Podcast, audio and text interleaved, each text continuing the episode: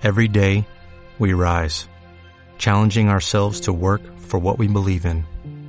At U.S. Border Patrol, protecting our borders is more than a job, it's a calling. Agents answer the call, working together to keep our country and communities safe. If you're ready for a new mission, join U.S. Border Patrol and go beyond. Learn more at cbp.gov/careers.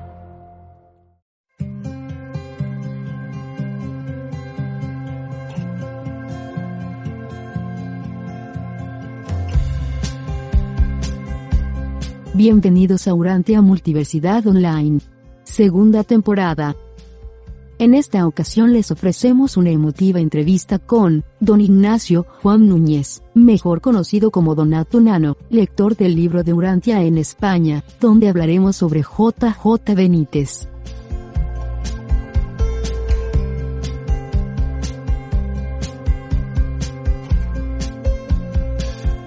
Hola amigos, ¿cómo están? Estamos en una emisión más de este programa de entrevistas Urantia Multiversidad Online, el espacio donde conversamos y conocemos a lectores del libro Urantia de prácticamente todas partes del mundo, obviamente de habla hispana. El día de hoy tenemos como invitado a un compañero, a un amigo, a un amigo y, y sobre todo una persona que nos ha respaldado desde, desde los inicios del proyecto de Planeta Urantia. Estoy muy orgulloso y muy contento de que el día de hoy esté conmigo en esta emisión de Humo, la segunda temporada de Durante Multiversidad Online, el señor Natu Nano, desde España. ¿Cómo está, don Natu? Bienvenido a Humo.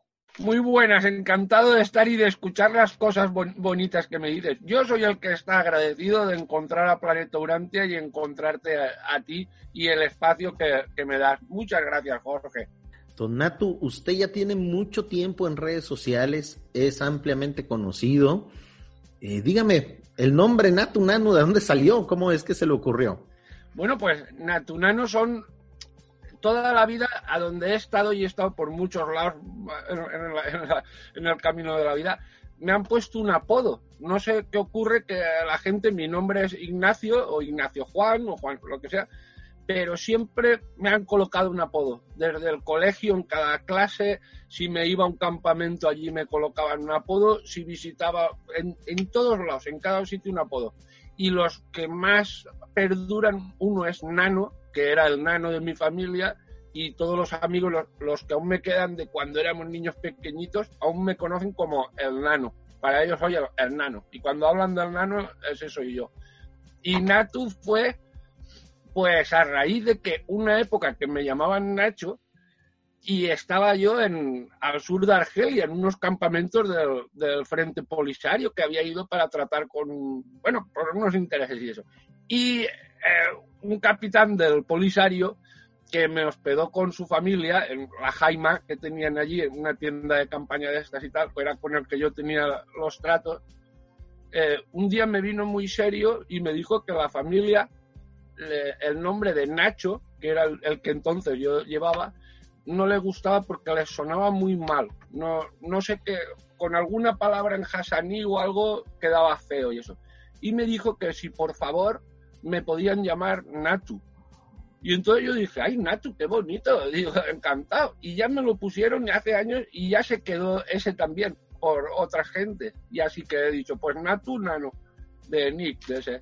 Sí, en efecto, muchas personas lo conocen más por este nombre, por este nick, que, que bueno, por su, por su nombre eh, de, de, pila, así como ya también a mí y a todo el mundo, ¿no? Planeturantia, Gondonter, Jorge, al fin y al cabo son nombres, pero lo importante son las intenciones y, y sobre todo, pues todo esto que estamos haciendo, usted se ha sumado al esfuerzo, por ejemplo, de la Red Internacional Urantia con los ya también famosos mini podcast de Zamunda. Dígame, Donatu, explíquenos, cuéntenos, ¿cómo es que usted conoció el libro Durantia? Cuéntenos su historia, cómo lo descubrió, qué fue lo que pasó ahí. Bueno, el descubrimiento del libro Durantia es una búsqueda a Jesús a tope y en todo lo espiritual desde niño. Y creo que es lo que me fue llevando. El último salto fue el, el paso que hemos comentado a veces de que estaba leyendo Los caballos de Troya de Benítez y me pasé al, al libro de, Urantia justamente por las críticas que le hacían, que lo conocí. Y ahora ya, una vez en el libro de Urantia, una vez ya lo has pillado, por ahora para mí es el, auténtico. es como que he tocado la meta en lo que buscaba en esta vida de textos, de conversaciones, de todo. Pues yo digo, para mí el libro Urantia es el más gordo. Estoy, he aprovechado todos, estoy agradecido, he disfrutado leyendo lo que, lo que me he creído y lo que no me he creído, pero yo era de leérmelo. Eh, apócrifos y todo, por muy raros que hay apócrifos por ahí, bastante raros, bastante raros, raros. Pero bueno, luego ya en tu corazón los descartas. Pero aún así yo si trataban de Jesús, ¡pam! me los leía. Y así he hecho con todo, así que digo agradecido a todo. Pero de verdad, la sensación es, en el libro de Durantia, es que he encontrado respuesta a cosas que yo me preguntaba, pero además una respuesta que cuadra con mi experiencia, con hacia donde yo iba. Y luego también he encontrado como necesitamos a veces, y más en esto espiritual, que uno va solo, digamos, a ciegas con su propia religión, su relación con la divinidad.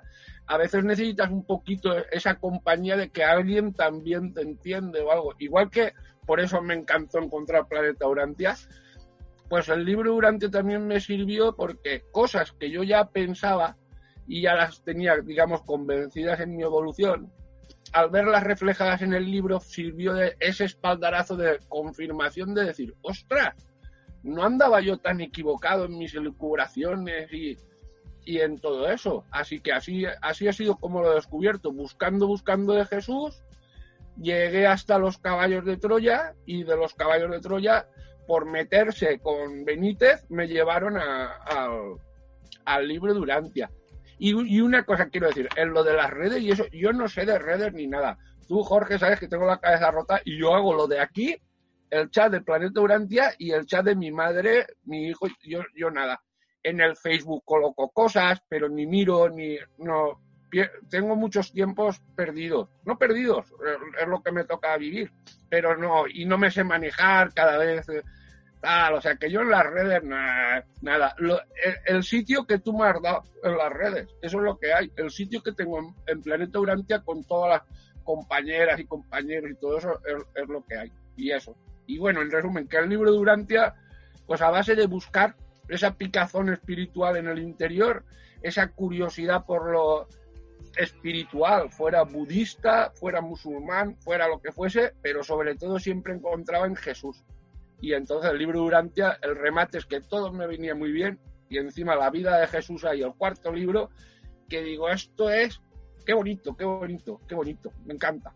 Definitivamente a muchos nos ha pasado igual, Donato. Creo yo que, que ese, ese llamado que nos hace el Espíritu de la Verdad, que sabemos que ya es, es una cuestión ya más universal, después del séptimo autotorgamiento de Micael, pues para muchos de nosotros ha sido la forma en la que nos ha acercado a la quinta revelación. Pero bueno, y, em, no es secreto porque lo hemos manejado en otros programas, sobre todo en las emisiones durante En Contacto, en la cual usted suele participar muy activamente, que hasta cierto punto, eh, aún a pesar de que gracias a JJ Benítez usted llegó al libro Durantia, usted tiene una visión muy particular con respecto al trabajo de JJ Benítez. Actualmente, ¿Cómo está su sentimiento? ¿Cómo está su, su relación, aunque no sea personal, con, con, con, la obra y sobre todo con, la, con el personaje de JJ Benítez? Bueno, con, con Benítez eh, he pasado muchas fases. Eh, la fase que tengo la de comprensión, está en su camino y todo eso. He pasado la de mucha admiración desde adolescente o así, y todo eso a un desencanto ciertamente un poco rabioso por mi parte por el hecho de que de que no confirme, no ya que sus ideas sean otras que, las mías, sino que el no confirmar un, un, agradecimiento claro o no dar esa difusión al libro Durantia, que yo entiendo que cualquier urantiano siente la necesidad interna de compartir el libro Durantia con todo, entonces me hace feo que, no sé, como tener los méritos uno y a veces sí que dice un poquito, pero bueno, realmente hoy en día es pues que haga su marcha y, y sobre todo si hay gente que a través del libro de Caballo de Troya llega al Durantia, pues bendito sea, ¿no? Cada uno por donde llegue, como si llega uno a través de la Ouija o llega porque se ha hecho testigo de Jehová. A mí qué más me da si al final esa búsqueda le lleva, pues cada uno lleva un camino. Y con la obra de Benítez, yo diría dos partes. Divido la obra, lo que son los caballos en exclusiva y luego todo lo demás. Todo lo demás de Benítez, pues qué decir, a mí me ha entretenido mucho, me ha despertado y me despierta mucho en curiosidad me ha dado, en cierto modo, incluso unos puntos de cultura, pues, de sus reportajes y documentales y todo. Luego, a lo mejor, esa curiosidad que ha despertado en mí me ha llevado a buscar en la enciclopedia asuntos sobre los que él trataba. Con lo cual, creo que, que tiene una obra, aparte de súper prolija y variada, porque no es solo novelista, es, hace también artículos periodísticos, hace programas de televisión, incluso sus entrevistas, a mí me gusta verlo, sigo viéndolo y todo y eso. Así que esa parte de la obra estoy encantado. Y luego está la parte de obra que es solo el asunto del tema de los caballos, la rebelión de Lucifer, todo lo que yo entiendo que ha sacado masivamente de los documentos Durante y de los documentos humitas y que y no y eso e, ahí me rechina un poco pero más que nada porque encuentro que el mensaje principal en los caballos que da Jesús, pese a que todo, eh, los lugares, los personajes, las fechas, las anécdotas, aunque todo coincide que está sacado el libro Urantia, cuando llega a ciertos mensajes, los veo muy diferentes de lo que dice el Jesús de Urantia, pero tan diferente como del cielo a la tierra, o del cielo al infierno, digo yo. Lo veo así. Entonces eso me pues me choca mucho y, me da que pensar. Y también porque, mira, el haber leído Los caballos, bueno, no todos, pero pongamos que haya leído cuatro, algunos dos veces porque luego lo escuchan audiolibro, etcétera, pues a mí me ha ocurrido que es tal la penetración que tienen las ideas de Benítez en la mente que aun siendo un tío cabezón con el libro de Urantia, a veces los conceptos que tengo tal son de Benítez. Y cuando estoy repasando el libro de Urantia me choca que digo, ostras. Y, fíjate que ahora estamos hablando de esto, pues ayer mismo estaba leyendo en el libro de Urantia sobre la visita a Flavio, el, judío de origen griego, que va Jesús allí con los apóstoles al, principio de, de todo, de su vida pública. Y resulta que yo tenía en la cabeza, a veces que hemos hablado de los homosexuales y eso, yo decía, pues fijaos que Jesús no le da ninguna importancia a la homosexualidad porque ni lo nombra ni dice nada. Cuando está en casa de Flavio, que tiene todas esas esculturas, pues griegas, romanas, persas, suponemos que habrían desnudos, que habrían las alegorías de, como siempre han sido, los clásicos. Y todo, y yo decía, fíjate, Jesús no dice nada de, de su homosexualidad y tal, y lo tenía clarísimo que eso era así. Anoche leyendo el libro Urantia, por mucho que busqué, en ningún lado pone que Flavio era homosexual. O sea, lo tengo porque Benítez lo dice. Y entonces esas cosas, tratándose de Jesús, si son anécdotas, pues bueno, no me importa mucho si lo era o no lo era o tal, como, como contigo o con cualquiera. A mí me da igual la sexualidad de cada uno, puesto que yo soy de los que cada uno en su intimidad es la sexualidad. Pero bueno, me pasa eso con Benítez y digo, si me pasa en esos asuntos, sí que me duele más cuando estamos hablando de palabras directas de Jesús de Nazaret, porque para mí eso es sagrado. Digo, yo no tengo sagrado ningún libro, ni nada, nada, nada. Para mí sagrado es Dios. Y entonces sí que tengo un miedo que digo, yo, yo no me atrevería a decir, Jesús ha dicho esto o lo otro, ¿sabes?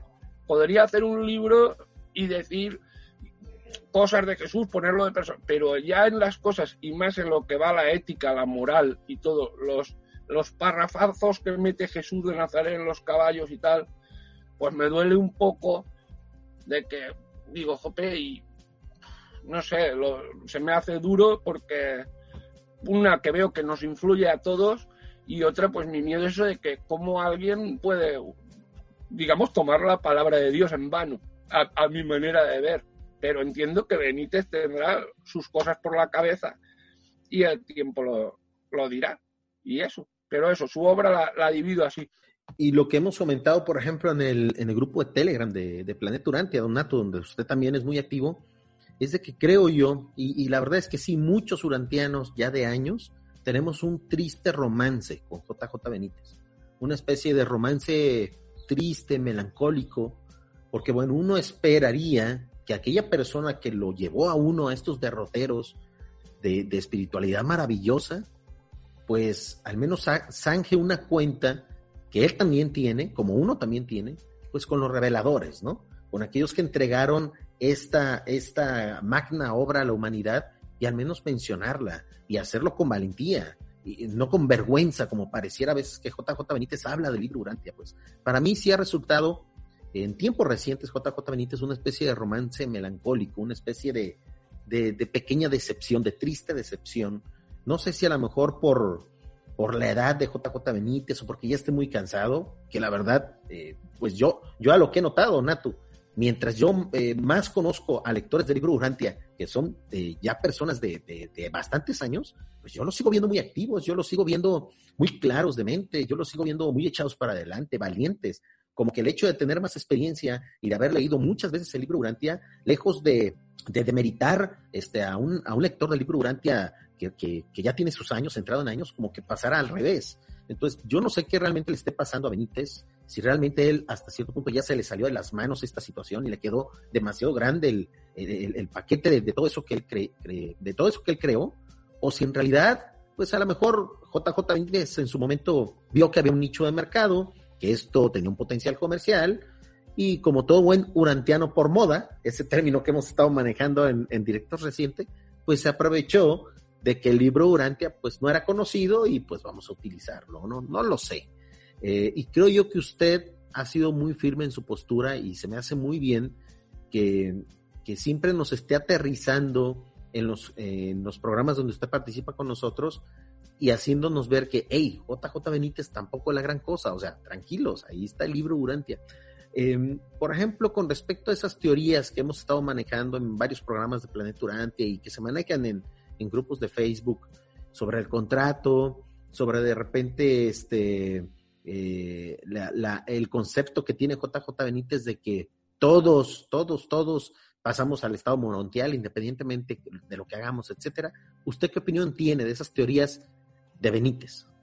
Bueno, justo esta del contrato y el todos pasamos, para mí esa es la más gorda de las discrepancias que tengo, la más grande porque esa la asocio directamente al mensaje luciferino y, y, que Dios me perdone si ha de ser así, me perdona y tal, pero me ocurre. Y lo vuelvo a leer y, y trato de sacar cuál es el mensaje que, no, que daba Lucifer para atraer a, a, tantísima gente y todo eso, y viene a ser lo mismo, viene a ser un tabla rasa, eh, porque según Benítez, a ver, por ponerlas una cara con la otra, digamos, Benítez dice que antes de venir a este mundo, o sea, somos seres eternos, ya venimos de atrás y para nacer aquí en Urantia hacemos una especie de contrato en el cual, lo digo por los que no lo sepan, nos dirán si pues vas a vivir en este cuerpo que tiene esta determinada genética mejor o peor, tu vida va a ser más o menos dura en esta familia, en esta... o sea, como que uno viene a Urantia a nacer en la carne, pero que ya tiene un guioncito que ha firmado y qué tal. Eso frente a, a, lo que nos dice Jesús del libro Urantia no es así. Jesús en el libro Urantia lo que viene a decir es que cuando se junta espermatozoide y óvulo, ¡pam! Es cuando llega el espíritu de, de Dios de vida, no el ajustador, sino ese, y ahí nacemos en la carne. No hemos nacido aún el espíritu. Y si, y si, nos fijamos, el espíritu nos viene de fuera, es, nos viene de Dios. O sea, no es que nosotros éramos ese espíritu, sino que nos viene el espíritu. Lo siguiente es, Benítez dice, estás aquí para experimentar, experimenta y disfruta. Tanto si te equivocas y haces una barbaridad como todo, tranquilo, porque a lo mejor él lo plantea casi como que el malo cabrón que hay por ahí suelto, o la mala esta, está bien porque es su papel, es lo que ha firmado en ese contrato y, tú vienes a la vida a experimentar, hagas bien o mal, y lo dice así, estás condenado a, la vida eterna y a la felicidad. El libro Urantia Jesús nos dice lo de muchos lo llama, esto es para todos, pero no pasan todos ni mucho menos. Se hace mucho hincapié en cómo el hombre ha de buscar esa evolución, ese crecer, que por narices, por, porque Dios es así, te ha de llevar a lo bueno, a lo hermoso y a lo verdadero. No puede ser el camino hacia el Padre, no pasa por andar experimentando con la tortura, la violación, la avaricia, o, ¿sabes? Que está muy bien conocerlo, que nos sirve de experiencia, pero deja claro como todos esos males o que nos pueden pasar por la cabeza, pues esos males así, con ese estado potencial, no existente, sino que es una idea potencial, ya te puede llegar a valer no tienes por qué meterle a uno el dedo en el ojo, sino con reflexionarlo tú ya, ese mal potencial que ibas a hacer, tú ya compensarlo, ya puedes darte tu propia respuesta. No hay por qué experimentarlo todo. Entonces eso también me choca con, con lo de Benítez muchísimo. Yo sí que pienso que hay que tirar para adelante y hay que llegar a nacer al espíritu. Y que así es cuando se pasa la vida eterna. Cuando esta personalidad de cada uno de nosotros se pueda asociar a su espíritu ajustador, que ese es el eterno, porque es parte de Dios. Y entonces seremos individuos eternos. Pero hasta entonces, no, entonces eso me, choca mucho con Benítez. Y luego, eh, dentro de los caballos, solo en los caballos, veo esta, hay ideas que encuentro con lo de hoy en día lo que es esta guerra de género que nos tienen metidos, como entre tantas otras guerras, pues como lo apoya, la importancia que se le da a los números, cuando en el mismo libro Urantia nos hablan los, números, los sueños. O sea, si el mismo libro te están diciendo, oye, no, no te comas el coco con los sueños, porque antiguamente había mucha vocación de, de ir a esas pitonisas, oráculos y tal, a contar un sueño. El rey tenía su contador de sueños al lado, la reina. Y entonces el libro Urantia te pone claro que, Solo en casos especialísimos, a través del sueño se dice algo. Como es, tenemos los casos de José, el papá de Jesús, que se le aparece en sueños para decirle, oye, tranquilo, sigue con... ¿Sabéis esa historia? O a, o a, su tío, creo que es Zacarías o algo eso, al padre de, Juan el Bautista, que también dice que en sueños se le da ese mensaje. Pero yo me he fijado que es en sueños, no es un sueño que tuviera José o un sueño, sino que probablemente estos seres del Padre aprovechan nuestro estado cerebral en determinadas fases del sueño para que a ellos les resulte más fácil no ya el ajuste, sino el meterte, pues como le meterían a José o a Zacarías, porque para levantarte y decir, mi mujer está embarazada, no es mío, pero la quiero que es de Dios para que uno de nosotros nos piensa, lo Jorge, eso se lo tome tan, lo vemos ahora normal, decimos, ay tal, pero verdaderamente para José, el día que María le dijera, oye, que, estoy embarazada y que es un hijo de promesa de Dios, hombre, él tendría su calentamiento de cabeza. O sea que ese mensaje que le dieron tuvo que ser claro y contundente para el tío levantarse y decir, vámonos a, Egipto o vámonos a Belén, ¿sabes? Pues pues eso. Bueno, bueno, he saltado un poquito de tema, pero con lo, con lo del contrato y eso. No, y en efecto, es, precisamente qué buen ejemplo trajo usted aquí al, al, programa de la emisión, don Nato. Pareciera que a JJ Benítez y a muchos otros estudiantes del libro Urantia y estudiosos y difundidores del libro Urantia, em, les ha pasado el creer que esto de la espiritualidad eh, es una especie de comunismo, es una especie de aplica para todos. Y no, amigos, o sea, eh, hay sus excepciones. Hay que tener mérito para lograr, para tener ciertos logros. Y es ahí donde precisamente entiendo muy bien los argumentos que usted da y la postura que usted tiene en el chat, en sus redes sociales, en las entrevistas en las que ha estado con nosotros, donde usted siempre le pone una pequeña duda, un, una especie como de, aditamento de duda a todo eso que propone JJ Benítez. Y, para mí, al, tiempo y después de reflexionar, creo yo que esa es una muy buena postura, ¿no? Al fin y al cabo, JJ Benítez es humano, es una persona que, que bueno, hizo el mejor intento que él pudo con los recursos que él pudo para difundir la revelación, pero está lejos de ser un profeta, ¿no? Bueno, de profeta, porque dice, profetas es que ha habido muy malos profetas por en la historia de la humanidad, y los hay, y los hay, ¿no? Entonces, si es un profeta, pues para mí en este momento no es buen profeta porque creo que está errando el camino, está creando un pequeño laberinto o un camino paralelo, pero que para mí cada vez esa bifurcación se separa más del mensaje urantiano. Y, también uno de los motivos por qué he dejado de, de, calentarme tanto el coco y que era un poquito agresivo ya, ha sido por el convencimiento de que, che, si estamos en el bando del padre, de, ¿sabes? O sea, esto por un lado por otro saldrá. Y, y, la vida me ha enseñado también como, no sé quién dijo una frase de, Dios escribe recto con renglones torcidos.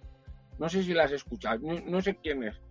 Pero esa frase me voy dando cuenta con los años como las cosas que una vez ven malas o que los mismos malos han intentado hacer a esta humanidad para hacerla peor y rebajarnos más, va y no se sabe cómo sirve para que ¡pum! unos cuantos despeguen aún más alto que, que donde estaban.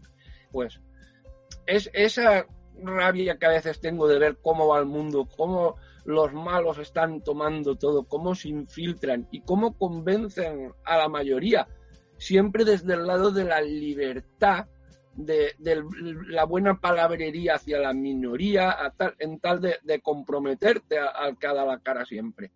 Pues a mí ahora, con el tiempo, eso de los Dios escribe recto con reglones torcidos, veo que todas esas cosas nos van sirviendo al revés para despegarnos más del, mal, para reconocerlo cada vez mejor. Y entonces también, como ahora entiendo que es que esta vida nuestra, Jorge, va a seguir por los años y los años y los años, todo esto, estas barbaridades que estamos viendo nosotros aquí en Urantia, como no, es imposible experimentarlas en los mundos morontiales y todo, pero nosotros habremos estado probados ante ellas. Aunque no las hayamos vivido directamente, pero para nosotros lo que hemos dicho antes, habrá sido potencial. Nos hemos enterado, ha pasado por nuestra imaginación, nos hemos puesto en el lugar de la criatura e incluso en el del criminal y, yo es que digo, en el lugar del criminal, que me mataran. O sea, también lo pienso. Pero me refiero que nos va sirviendo y, y en este mundo estamos sacando una experiencia que, que vamos a ser la envidia de, de, los de por ahí morontiales y todo, porque dirán, los Durantia vienen muy preparados. Los Durantia están hechos y que acostumbrados a sus males, verán los nuestros y dirán, estos no son guerrilla, son un cuerpo de élite, ya están machacados y probados. Y de hecho en la rebelión de Lucifer, los eh, ascendentes de Urantia y tal, ni uno se rebeló. Todos al pie del, cañón. Así que, pues eso. Esa circunstancia que ahorita usted acaba de describir, Don Nato, es precisamente donde choca la situación del contrato, o sea, o, de, o del todos pasan, del todo vale. No, amigo, simplemente con el hecho de nosotros imaginar o experimentar en cabeza ajena, se le dice, es suficiente para adquirir experiencia. O sea, vamos, eh, creo yo que ninguno de los que estamos ahorita aquí en la sala o de los que estén escuchando esto en podcast o en diferido, pues tiene necesidad de saber lo que es asesinar o quitarle la vida a alguien para darse cuenta de que eso, bueno, atenta contra las leyes universales, de que es un crimen, de que es un, es rebajarse espiritualmente. O sea, no es necesario que tú vayas y cometas un asesinato para que sepas lo que es un asesinato. O sea, ese tipo de teorías, ese tipo de filosofías, de el vale todo, experimenta todo, de todos modos las consecuencias al final son buenas, como usted bien dice, don Nato, rayan en lo caliastia, rayan en lo, en lo luciferino. Entonces hay que tener, hay que estar muy avispado conforme a esos mensajes, así los diga el mismísimo JJ Benítez, ¿no? Pero y fíjate, por ejemplo, yo creo que toca muchos puntitos y los va colando, ¿no? Porque lo que he dicho de género me refiero a con la mujer siempre va buscando como ponerla en un lugar demasiado pedestal A ver, yo estoy por la igualdad, ni machismo ni feminismo, nada. Igualdad, ¿sabes? Y a él lo veo a veces como las mujeres tal, es lo más inteligente, la mujer tal. Y en los libros, pues, hay, no sé si te has fijado eso la que Jesús está haciendo una cancioncita. Dios es ella, Dios es ella. A mí me tiene un poco mosqueado que digo, bueno, algún día nos contará que es la cancioncita. Pero son cositas que mete. O los números. Si te están diciendo que cuidado con los números, porque el tema de los números viene de lo más antiguo del hombre. Y es porque, como pasaba con la escritura, que el que manejaba la escritura y la lectura, digamos, tenía un poder. y esto es así. El que tenía el conocimiento manejaba un poder. Y de ahí lo fueron extrapolando, pues, quién era el poder. Los, los religiosos, los gerifaltes religiosos, eran los que manejaban la escritura y los números. Ahí empezaron, con números puedes hacer lo que quieras describir el universo, con matemáticas, con, todo. Pues ahí empezaron sus mensajes ocultos, sus secretitos en números, con claves y todo eso. Al igual que en arrastras oscuridad hasta hace unos pocos siglos con dar las misas en latín, que verdaderamente se hacía simplemente para que la gente no entendiera la misa. Y así el sacerdote quedaba más por encima porque manejaba ese código secreto. Y bueno, pues veo como Benítez es un poco obsesivo con el rollo de los números, ¿no? De, ahí os dijo una clave, tal, y ahora mismo con los también de Sefar, yo estoy que veo que la cábala, que se viene también estudiando desde entonces, los números y todo, y Benítez es recontraficionado, si no está obsesionado con lo de la cábala, es tremendo. Y yo estoy seguro que hay muy buenos cabalistas y en muy buena intención, porque en esta vida masones, eh, del Opus Dei, de todo hay muy buena gente, gracias a Dios. Pero realmente la cábala es como buscar un atajo a Dios.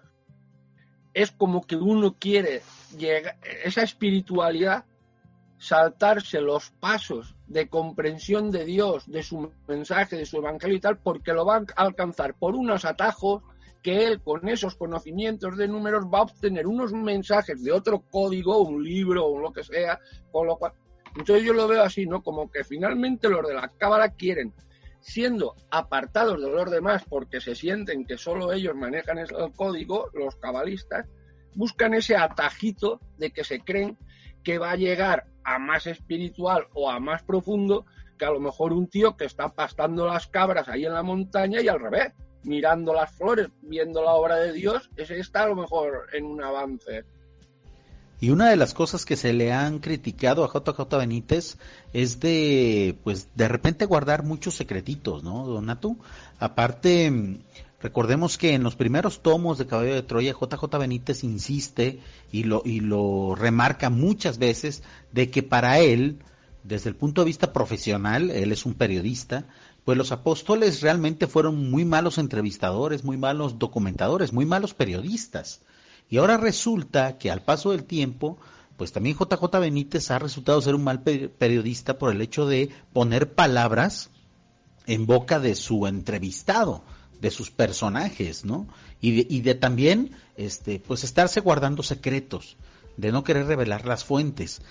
Y eso precisamente es lo que nosotros ahorita mencionábamos que, ha motivado que al final tengamos una especie de romance melancólico, un romance triste con JJ Benítez, ¿no? Mira, esto que acabas de decir de los apóstoles me gusta mucho porque enseguida me ha venido a la cabeza. Y sí que hay que hacer a la gente que estén leyendo los caballos de Troya, estupendo, que los disfruten y todo, pero el consejo de, por favor, bueno, que cada uno, pero leer el libro Durantia, tras los caballos. Porque ahora que ha dicho Jorge sobre los apóstoles, fijaos, pues la diferencia que hay entre caballos y el libro Durantia en tres asuntos. Los apóstoles, su madre María y Juan el Bautista. Cuando lees los caballos, los apóstoles, yo no te digo que los, se te quedan bajos. Eh, casi tienes un sentimiento leyendo los caballos de que de haber estado allí lo habrías hecho mejor o algo así. Yo lo pienso, hoy, si hubiera sido yo Pedro, lo hubiera hecho. Pedro era un poco lanzado, era botarate, era no sé qué, el otro era así, era así. Los hermanos, esto era un poco bobos y tal, y no sé cuánto. cuando ves el libro de Urantia, los apóstoles fueron unos hombres con una valentía tremenda. Y que estamos hablando de unos tíos que se salían de su casa, que se despedían de la familia allí en una fiesta. es que eso es gordísimo. Hay, hay que vivirlo, que tú ahora con hijos y todo, como hizo Mateo y todo, que juntar allí primos, familia, hagan una fiesta, que me voy a predicar con este, tú te lo creerás, pero tu familia, ¿sabes? Si yo mismo ahora le digo a mi madre, le digo a la abuela, he, hecho un programa para la tele de Planeta Urantia con Jorge. Ay, ay, pérdida de tiempo, no sé cuánto. Imagínate que le digo, oye, que dejo todo, que me voy a predicar o lo que sea. O sea, fueron unos valientes, pero es que además la mayoría de ellos acabaron en unas condiciones que yo he hecho a correr. Me parece que, renuncio a todo y he hecho a correr. Crucificados, achicharrados, apaleados. Eh, es tremendo. O sea, la diferencia es muy grande.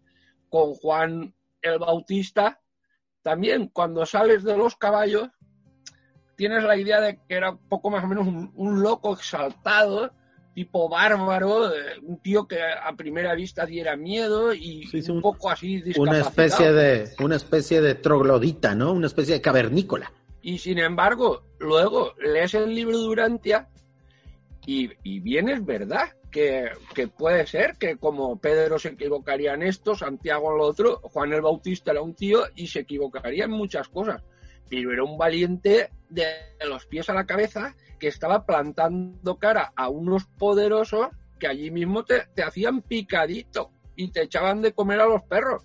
Y el tío ahí ahí hasta que se lo cargan.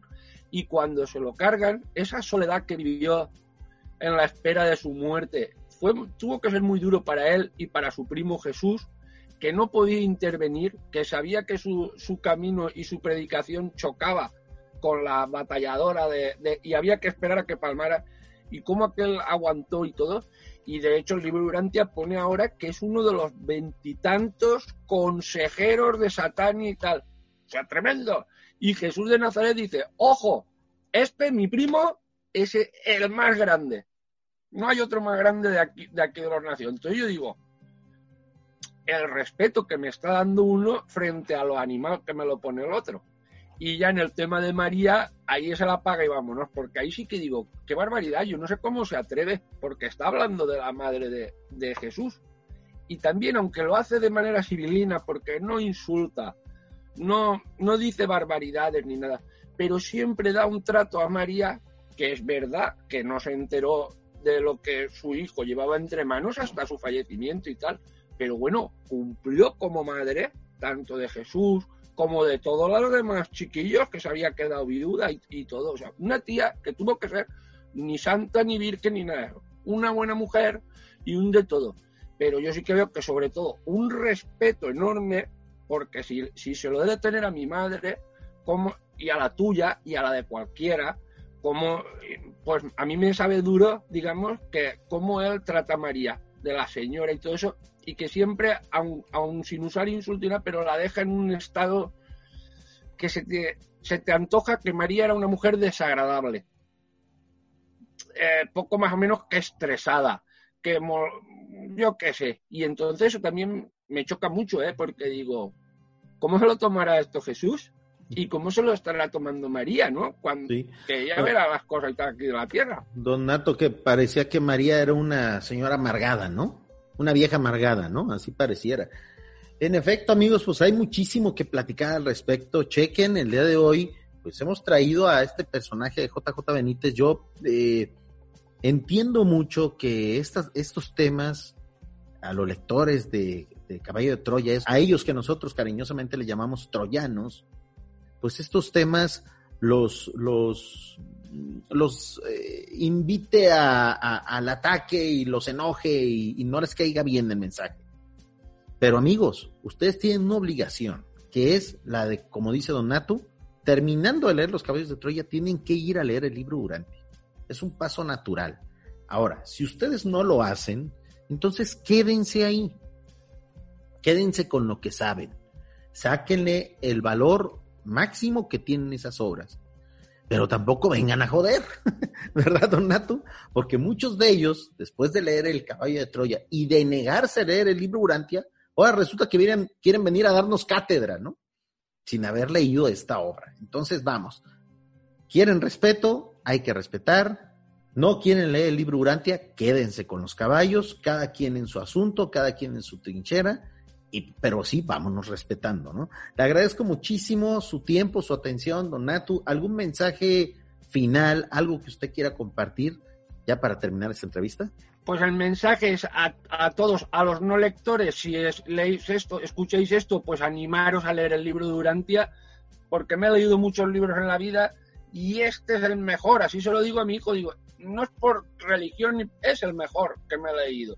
Y, y que confiemos en, como chiquillos, tengamos fe en la hermandad y en que se va a lograr y se va a vencer, porque estamos del lado de, de Dios, es nuestro Padre. Así que todas las dificultades que nos hemos de encontrar desde ayer, hoy y mañana y todo, y parece que se va a poner la cosa más perra todavía y todo, siempre tengamos ese punto de vista de saber que, como ha dicho antes Jorge, que es que Dios se maneja en la eternidad y eso aún no nos cabe la cabeza. Toda esta barbaridad que estamos viendo, cuando pasemos a esa eternidad, será un puntito en el tiempo, será, lo habremos como nada, pero sí ese puntito puede estar cargado de una experiencia que sea el mayor tesoro del universo. Aprovechémoslo. Los ángeles, los arcángeles, los, los, querubines nos tienen eh, sana envidia porque ven esa capacidad que tenemos nosotros de pasar por aquí, por esta experiencia, que ellos pobrecitos pasan por otras maravillosas, pero no, no, no tienen esta perrolita que pasamos nosotros. Así que un abrazo a todos, a leer el libro Durante y a tener fe, que no es más que creer que Dios es nuestro Padre. Y ya está. Muy bien, Donato. Pues muchísimas gracias, amigos. Una emisión más. La verdad, estoy muy contento de hacer estas entrevistas de Durante a Multiversidad Online. Este programa se ha convertido en un espacio eh, orientado a los podcasts, pero hay que aclarar que están grabados en video. Esos videos estarán disponibles para los, los, nuestros mecenas de Patreon y también para nuestros futuros mecenas de la aplicación que estamos desarrollando en Google Play que se va a llamar Planeta Urantia Deluxe. Es una sorpresa que les tenemos. Obviamente va a haber estos programas en video y muchas cosas más que estamos elaborando y Don Nato es uno de los que precisamente pues está apoyando este proyecto, sobre todo en la RIU. Pues muchas gracias por su atención. Se despide su amigo Jorge Arce, Gagón Donter desde México. Hasta la próxima emisión, amigos.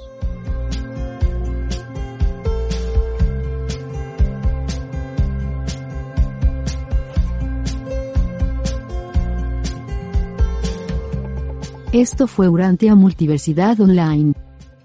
Recuerda que tú también puedes participar en este espacio. Escríbenos al correo electrónico mundourantia.gmail.com esta fue una producción de Planeta Urantia. Hasta la próxima.